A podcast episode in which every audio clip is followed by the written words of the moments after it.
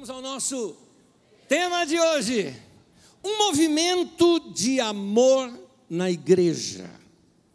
E quando eu estou falando movimento, eu me refiro a um movimento do Espírito Santo no meio da igreja, restaurando a base daquilo que nós entendemos como igreja, que é expressar o amor de Deus. Eu quero começar lendo o livro de Mateus, no capítulo 5. Você pode acompanhar os textos comigo, vão aparecer aqui na tela, se nós lemos todos na mesma tradução. Mateus 5, do versículo 13 ao 16, é Jesus nos falando o seguinte: Vocês são o sal da terra. Mas se o sal perder o seu sabor, como restaurá-lo? Não servirá para nada, exceto para ser jogado fora e pisado pelos homens. Vocês são a luz do mundo. Assim brilha a luz de vocês diante dos homens, para que vejam suas boas obras e glorifiquem ao Pai de vocês que está nos céus. O nosso Pai celestial é glorificado quando a sua luz brilha diante dos homens, realizando as boas obras. É isso que o texto está dizendo. Amém. Final da década de 60, nós temos no mundo chamado movimento hippie. Imagina como o mundo estava nesse tempo. Especificamente nos Estados Unidos da América, havia uma certa revolta dos jovens contra aquilo que era estabelecido pelo próprio governo, estava tendo a guerra do Vietnã, e começaram então a ter os protestos. Faça amor, não faça guerra. Surgiu o movimento hippie. Woodstock, por exemplo, uh, em 69, uh, e, e várias outras situações em que as pessoas simplesmente pensavam sexo, droga e rock and roll e quebrando todos os paradigmas possíveis daquela cultura. Havia um conflito, os jovens e os mais velhos não havia nenhuma interligação entre eles, não havia nenhuma comunicação. Não era só nos Estados Unidos que isso acontecia, isso se espalhou no mundo inteiro. Aqui no Brasil nós tínhamos um movimento da Tropicália, por exemplo, era mais ou menos um, uma versão tupiniquim é, do Woodstock. Então, nesse, nesse movimento todo que havia no meio dos jovens, começa a acontecer uma coisa muito interessante. Havia um pastor, eu disse no passado porque ele faleceu há poucos anos atrás, e esse pastor, ele começou a perceber que eles não tinham, não alcançavam jovens na sua igreja de uma certa maneira, a igreja agora era um lugar só para velhos. E ele querendo alcançar esses jovens, e ele tinha uma certa aversão, principalmente aos hippies, que ele falava que eles eram muito sujos. E então ele pede para sua filha: Eu quero conhecer algum hippie. Foi, na verdade, o namorado dela quem a apresentou. Uh, um hippie para ele, só que um hippie cristão. Isso é retratado num filme que essa semana eu recomendei para vocês nas redes sociais. Eu não sei quantos de vocês têm lá o streaming que faz, que, que te possibilita esse filme. E é o Jesus Revolution, o movimento de Jesus. E vocês estão vendo uma carinha ali conhecida, porque o hippie é justamente o cara que faz o papel de Jesus no The Chosen. Então, é o mesmo ator. E esse filme, que é do ano passado, é um filme recente, vai narrar a história desse Jesus Revolution. Teve outros nomes que apareceu: Jesus Freaks, uh, Jesus People, o povo de Jesus, o povo de, uh, o pessoal de Jesus e tantos outros nomes que foram dados a esse movimento. O que aconteceu nesse movimento? Simplesmente esse hippie, ele queria alcançar os hippies. E ele começou a falar com o pastor da igreja que não tem espaço para nós. Ele pegou alguns hippies convertidos, trouxe nos cultos, os caras vieram descalço, aquele jeitão todo deles, o tipo de roupa deles. E simplesmente os membros da igreja se levantavam de um banco e sentavam no outro banco, separado deles. E ele percebeu que ou ele se voltava para alcançar os hippies, ou ele simplesmente ficava fazendo a vontade daqueles donos de igreja que havia lá na igreja dele. Uma igreja muito pequena, de 25 membros apenas. Esse pastor resolveu. Uh, se dedicar a alcançar os hippies. O que aconteceu foi que um movimento feito pelos próprios jovens, que novos convertidos como eram, começaram a evangelizar os próprios hippies, produzir folhetos, distribuir folhetos, chamando o pessoal para ir para a praia, para ouvir a palavra de Deus à beira-mar. E aí o povo começou simplesmente a se converter. O número de conversões naquele tempo chega a espantar, por exemplo, 15 mil batismos aconteceram. E aqui eu tenho algumas fotos, não do filme, mas fotos reais, que eu vou pedir que o pessoal vai passando aí enquanto vocês vão vendo. Os cultos eram realizados dessa maneira, ao ar livre, porque não tinha local na igreja onde eles pudessem se reunir.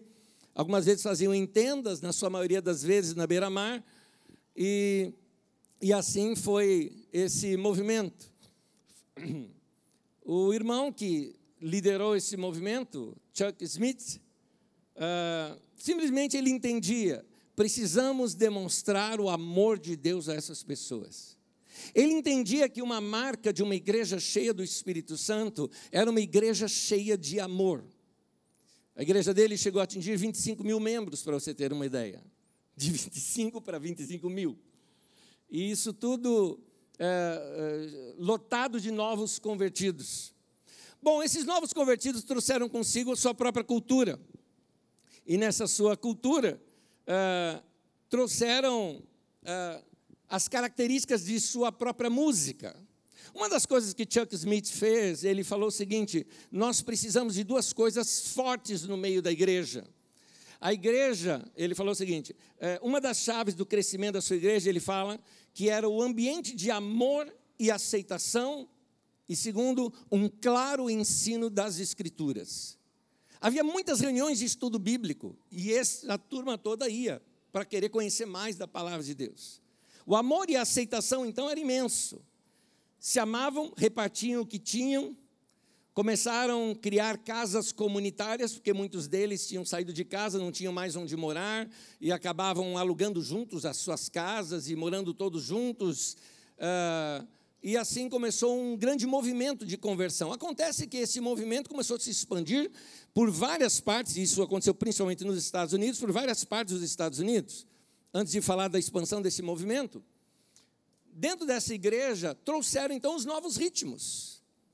E algumas canções começaram a ser uh, produzidas nesse tempo. Uma delas você cantou hoje aqui. Buscai primeiro o reino de Deus e a sua justiça, e todas as coisas os serão acrescentadas. Foi feito por um desses hippies que se converteram. E esse pessoal montou juntos um grupo que iria produzir agora uma nova inologia para a igreja, um tipo de canção que pudesse alcançar os jovens. Foi formado um grupo chamado Maranatha Music, bem conhecido, principalmente dos crentes mais antigos, devem se lembrar de, uh, de LPs, né?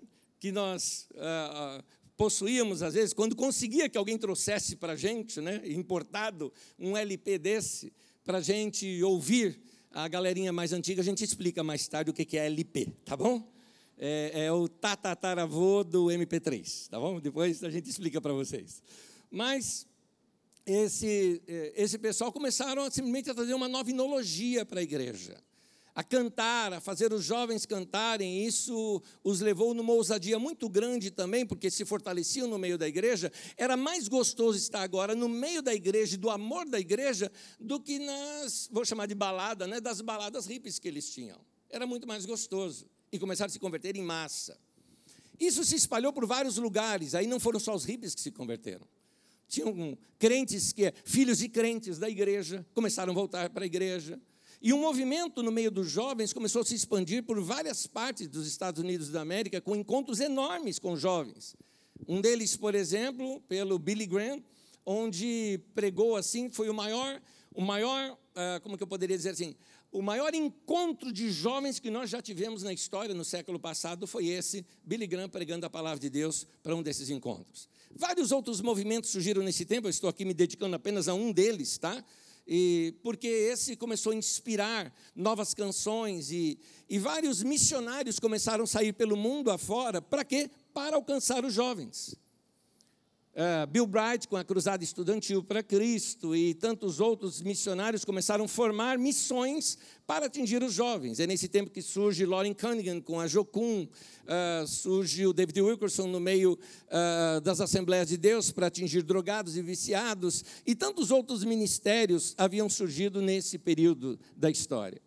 Acontece que, num deles, um casal muito jovem, uh, resolveu vir para o Brasil e trouxe consigo essa ideia. Vamos alcançar os jovens. Vamos pegar os jovens das nossas igrejas. Eram tão escassos jovens nas igrejas, até porque as igrejas no Brasil eram muito pequenas.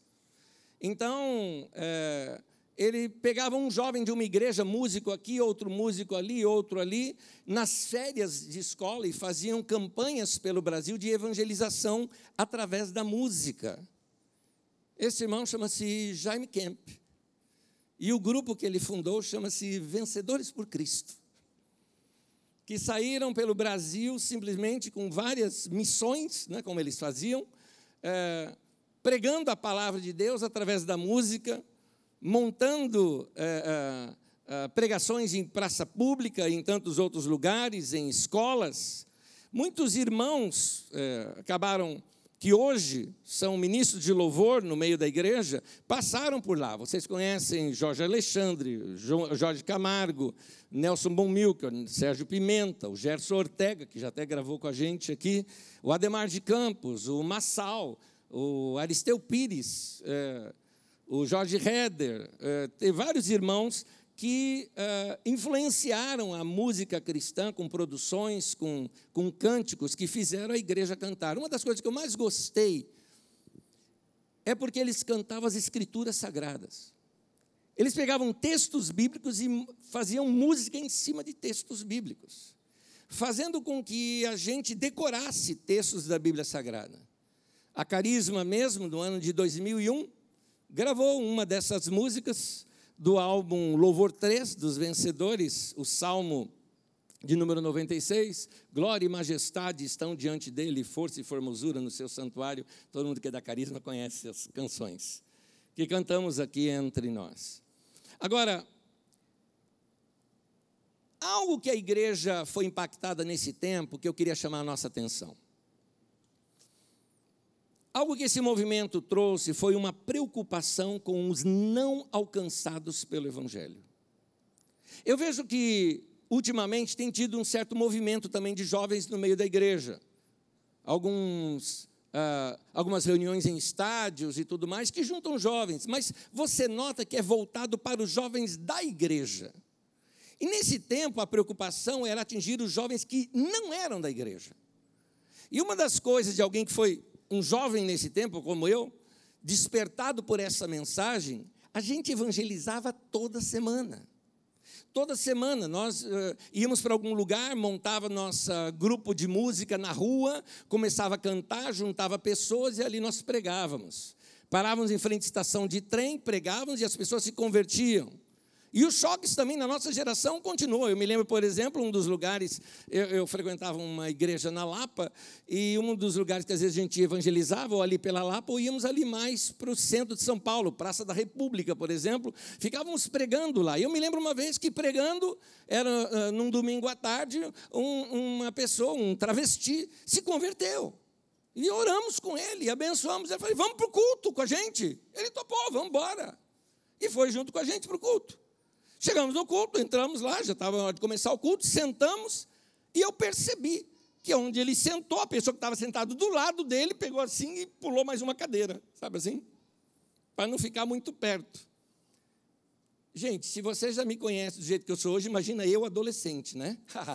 Provocação é comigo mesmo. Cheguei assim e falei: tá, tem uma cadeira vaga aqui, vai mais uma para lá. tá, só para chegar mais perto ainda. Que pena que meu pastor naquele dia não falou: vira para o lado e abraça teu irmão. Eu queria tanto que ele fizesse isso. Pena que ele não fez. Mas uh, eu vi a rejeição que às vezes a igreja tem, a igreja está muito acomodada. Eu me lembro que nesse movimento de jovens que aconteceu, e aí eu estou voltando lá para a década, do início da década de 70, um cantor que tinha um estilo, um estilo do Elton John, por exemplo, que sentava num piano e tocava músicas, só que ele era cristão, chamava Keith Green.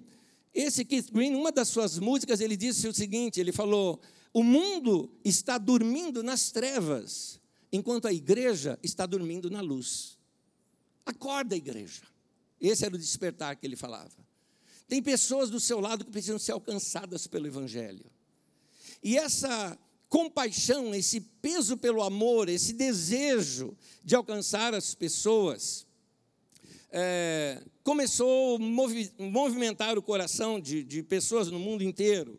Ah, nos anos que antecederam esses movimentos, a vida religiosa ela era bem marcada pela ostentação de uma sociedade, de uma santidade que separava claramente entre nós e eles. Nós que éramos da igreja, éramos os santos, aliás, muitas vezes chamamos até de santarrão, e totalmente separado daqueles que eram o mundo. Então a pregação era que nós, os crentes, vamos para o céu e o restante vai queimar tudo no fogo do inferno. Era isso que se pregava naquele tempo. Não havia uma empatia onde atraía as pessoas para a igreja. Esses jovens quiseram tornar a igreja mais contextualizada à sua cultura. Queriam alcançar pessoas que tinham uma barreira não com Deus, mas sim uma barreira cultural com a igreja. Eu trouxe esse assunto para nós, para nós acordarmos para a seguinte realidade: será que nós não estamos acomodados demais com esse momento da igreja que estamos vivendo? Porque simplesmente você, vamos falar você, estou falando de você que é daqui da Carisma.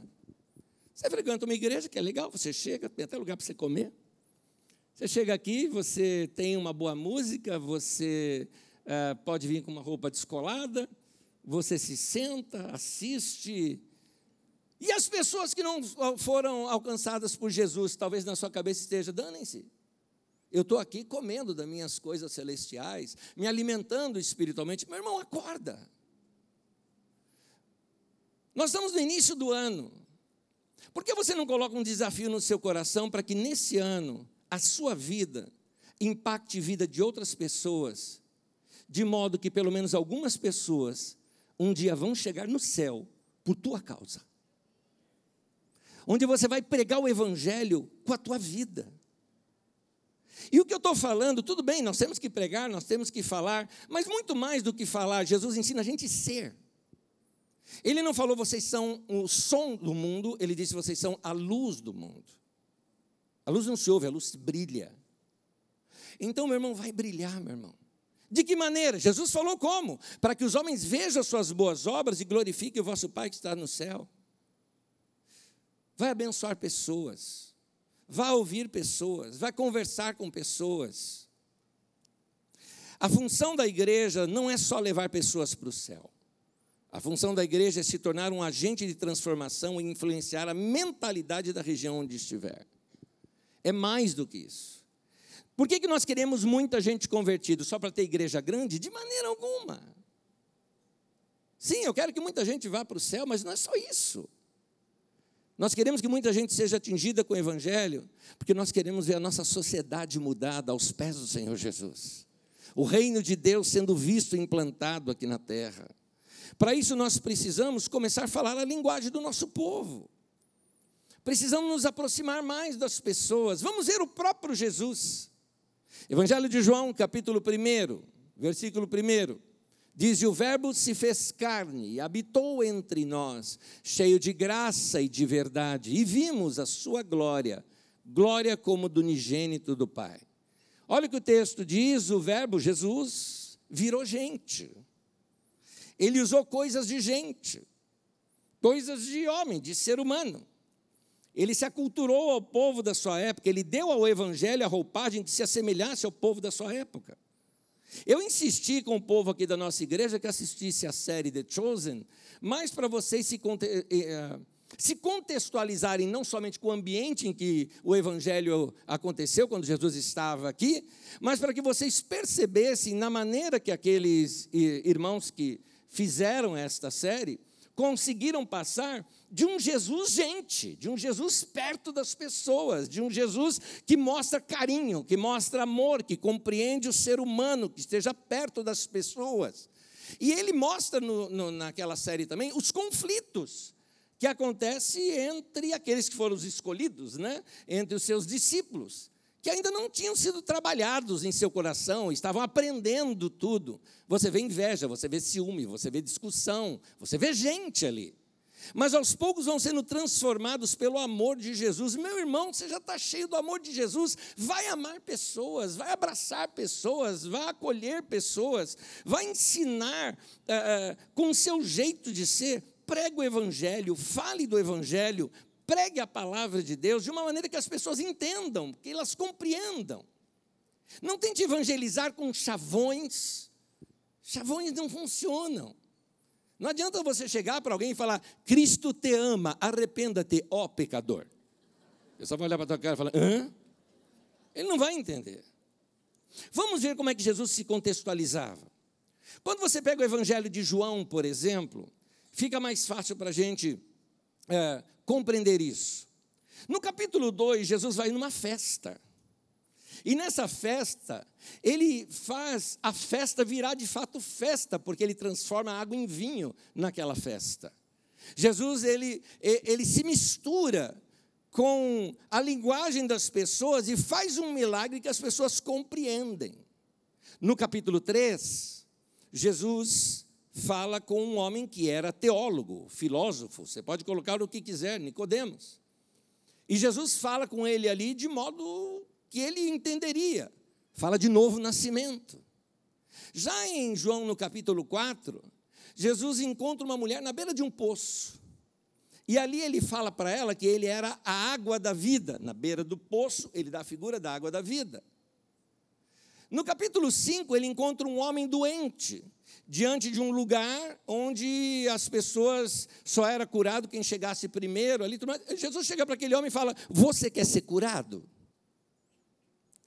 No capítulo 6, Jesus está diante de uma multidão faminta. E ele ali faz milagre. E multiplica pão e peixe. E diz para eles: Eu sou o pão da vida. Olha como Jesus contextualizava. Olha como ele usava coisas que tinham a ver com o dia a dia das pessoas. Qual é a linguagem que você vai usar lá no meio do trabalho? Será que nós não precisamos rever a nossa linguagem, as nossas parábolas? A gente que vive no meio do asfalto, da poluição, da era da internet, será que nós não temos que ter uma linguagem que as pessoas possam compreender melhor? Vamos buscar ser cheios de Deus para ter essas ideias ao falar com as pessoas e poder expressar para elas o Evangelho de uma maneira que elas compreendam. É, que tal repensarmos tudo isso? Nossa linguagem, nós precisamos encontrar a linguagem que o nosso povo entenda. E é aqui que eu quero te dar uma dica. Na sua maioria, nós somos ainda um país católico. A maioria de nós, talvez são poucas as famílias aqui, que nunca passaram por uma experiência na igreja católica. A minha é uma delas, por herança evangélica já de quarta, quinta geração. Mas a maioria tiveram uma experiência católica. E você sabe, uma das coisas que o católico valoriza muito é a questão de bondade, de misericórdia. É isso que eles entendem como santo e santidade. Você pode notar, por exemplo, que um católico, é, quem que ele vai valorizar mais? Um grande pregador milagreiro ou uma Madre Teresa de Calcutá? Certamente ele vai é, é, é preferir uma Madre Teresa. Porque ele vai falar, por causa das boas obras delas, das ações de misericórdia. Ok, se o povo entende isso, por que não pregar o evangelho usando essas figuras? Eu não estou falando da Madre Teresa, estou falando das figuras de bondade, de misericórdia, de saber falar uma linguagem que as pessoas entendem. As pessoas elas se abrem mais para o evangelho por exemplo, quando elas percebem que você é cheio de amor, de carinho, de misericórdia, de mansidão. São dessas coisas que a igreja está precisando nos nossos dias. Vou dar um exemplo para vocês, bíblico. Há um homem nas Escrituras Sagradas que me chama muita atenção. Porque ao falar dele, destaca exatamente o caráter desse homem. Chama-se Barnabé. No texto de Atos 11, 24, diz assim: que Barnabé era homem bom, cheio do Espírito Santo e de fé, e muita gente se uniu ao Senhor. Quando Barnabé vai para Antioquia, é isso que diz acerca dele. Ele era homem bom, cheio do Espírito Santo e de fé, e muita gente se uniu ao Senhor. Note uma coisa que o texto não diz: Barnabé era um homem cheio de fé, cheio do Espírito Santo e um homem bom. Não. O texto destaca claramente que a primeira coisa que chamava atenção nesse homem é que ele era um homem bom. Barnabé era gente boa.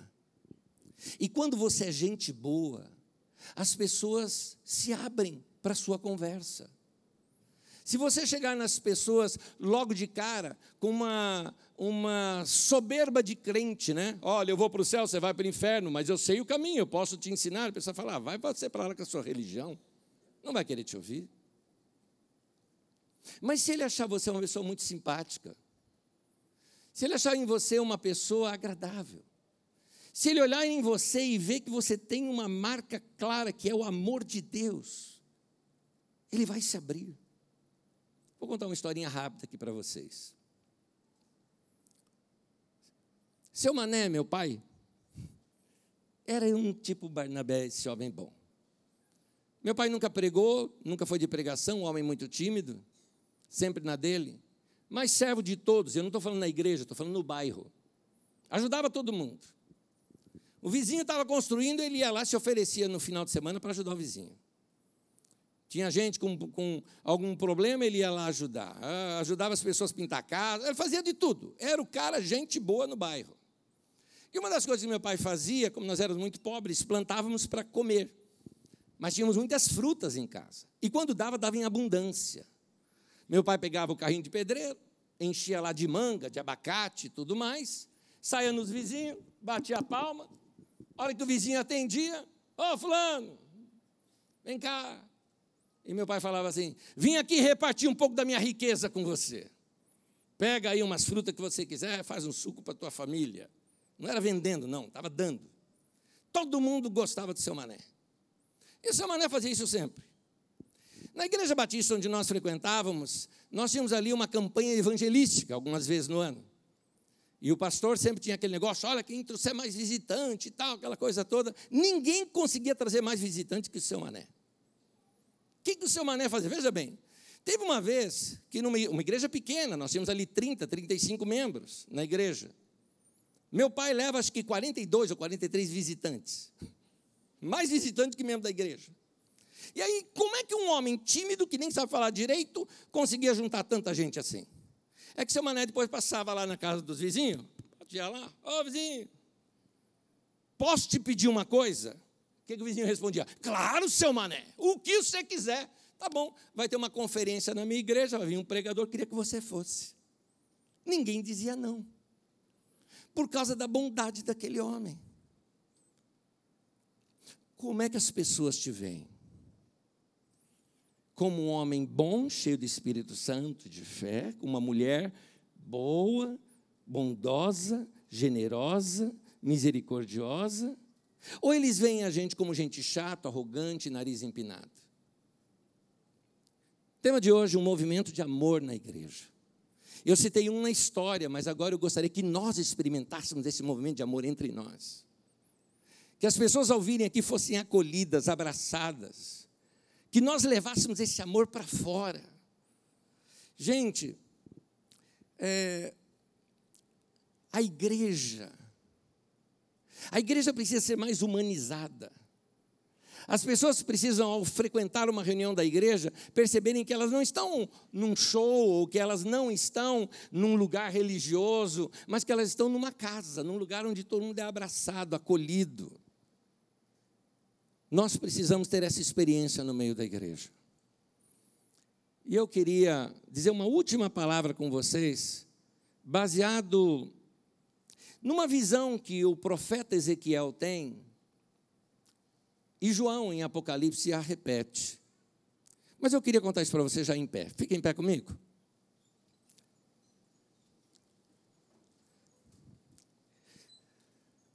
Ezequiel tem uma das visões que eu acho uma das visões mais estranhas que eu vejo na Bíblia Sagrada. Se você já leu aquele primeiro capítulo de Ezequiel, tem gente que até pensa que ele viu o disco voador ali, né? é uma roda que roda e não tem frente, aquela coisa toda maluca daquela visão, que qualquer dia a gente explica isso aqui para vocês. Mas naquela visão, Ezequiel vê algumas criaturas, e elas tinham quatro rostos.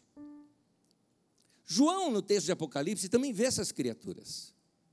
Só que elas estão diante do trono de Deus, adorando a Deus o tempo todo. Ao descrever essas criaturas, ele diz assim: que aqui na sua direita, ele tinha rosto de leão. Aqui na esquerda, o rosto de boi. Aqui atrás, o rosto de águia. E aqui na frente, o rosto de homem, de humano. O que eu gosto dessa visão é que mostra não só a, plenitude do Evangelho, dá para você ver claramente Mateus, Marcos, Lucas e João, porque cada um dos evangelhos mostra Jesus de uma maneira. Leão lembra rei, que lembra Jesus apresentado no Evangelho de Mateus. É, o boi lembra o servo, que é Jesus sendo apresentado no Evangelho é, de Marcos. A águia lembra é, o Deus eterno, ou seja, Jesus representado dentro do livro de João. E Lucas apresenta Jesus muito como homem. Está ali. Mas o que eu queria te mostrar é que a igreja está representada nesses quatro rostos. No rosto de leão, fala da autoridade da igreja da autoridade que você tem como estar em Cristo Jesus, você está sentado com Cristo no trono, acima de todo principado, potestade, poder e domínio. Você é embaixador do reino de Deus aqui na terra. Isso fala da nossa autoridade espiritual. Mas para balancear isso, essa autoridade toda, você não ficar penso, você tem que ter também o rosto de boi, que fala de ser servo, de ajudar as pessoas, de ser humilde, de servir. Mas a igreja também tem o seu lado sobrenatural. Os dons do Espírito Santo, os seus milagres, as visões, as revelações. Mas essa coisa fica aqui atrás, que é para ninguém ver. É uma coisa interna, íntima, do quarto fechado. Mas tem um rosto que é para apresentar para todos. E é o rosto de gente. De gente boa nós precisamos de um rosto mais humanizado na igreja. Está na hora da gente chorar com os que choram, rir com os que riem. Está na hora da gente ser mais parecido com Jesus.